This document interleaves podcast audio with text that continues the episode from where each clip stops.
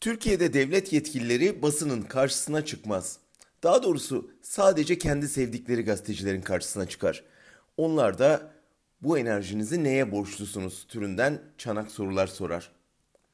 Gerçek bir mülakatta devletin kudretli kanatlarının nasıl tüy döktüğünü gördük geçen hafta. Erdoğan'ın sözcüsü İbrahim Kalın'ı ağırlayan Deutsche Welle'den Tim Sebastian, Türkiye'de birçok gazetecinin ancak rüyasında görebileceği bir röportaj yaptı. Röportajdaki soruları Türkiye'de sorsa çıkışta tutuklanmaktan ya da linçten kurtulması imkansız olurdu. Nitekim hükümet yanlısı Akit gazetesi röportajı şöyle duyurdu. Teröristlerin hamisi ve finansörü olan batılı devletlerin başında gelen Almanya'nın haber sitesinde Cumhurbaşkanlığı sözcüsü tehdit edildi. Gazetenin tehdit dediği Sebastian'ın kalına Gülenci bir gazetede çalıştınız. Devran döndüğünde belki siz de yargılanırsınız demesiydi.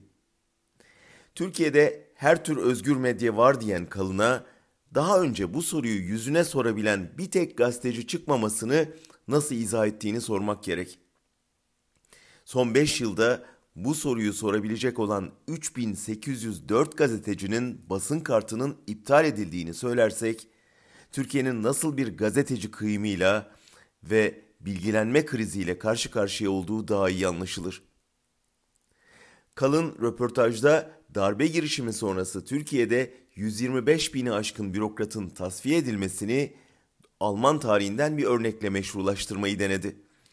Doğu ve Batı Almanya'nın birleşmesinden sonra 500 bin kişinin işten atıldığını hatırlattı.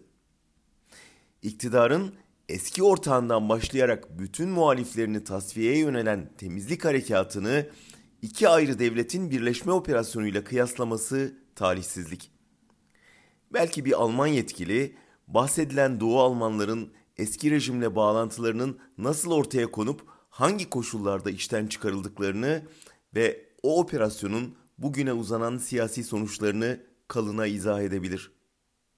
Hukuk devletinin bir gün ona da lazım olacağı belli çünkü.''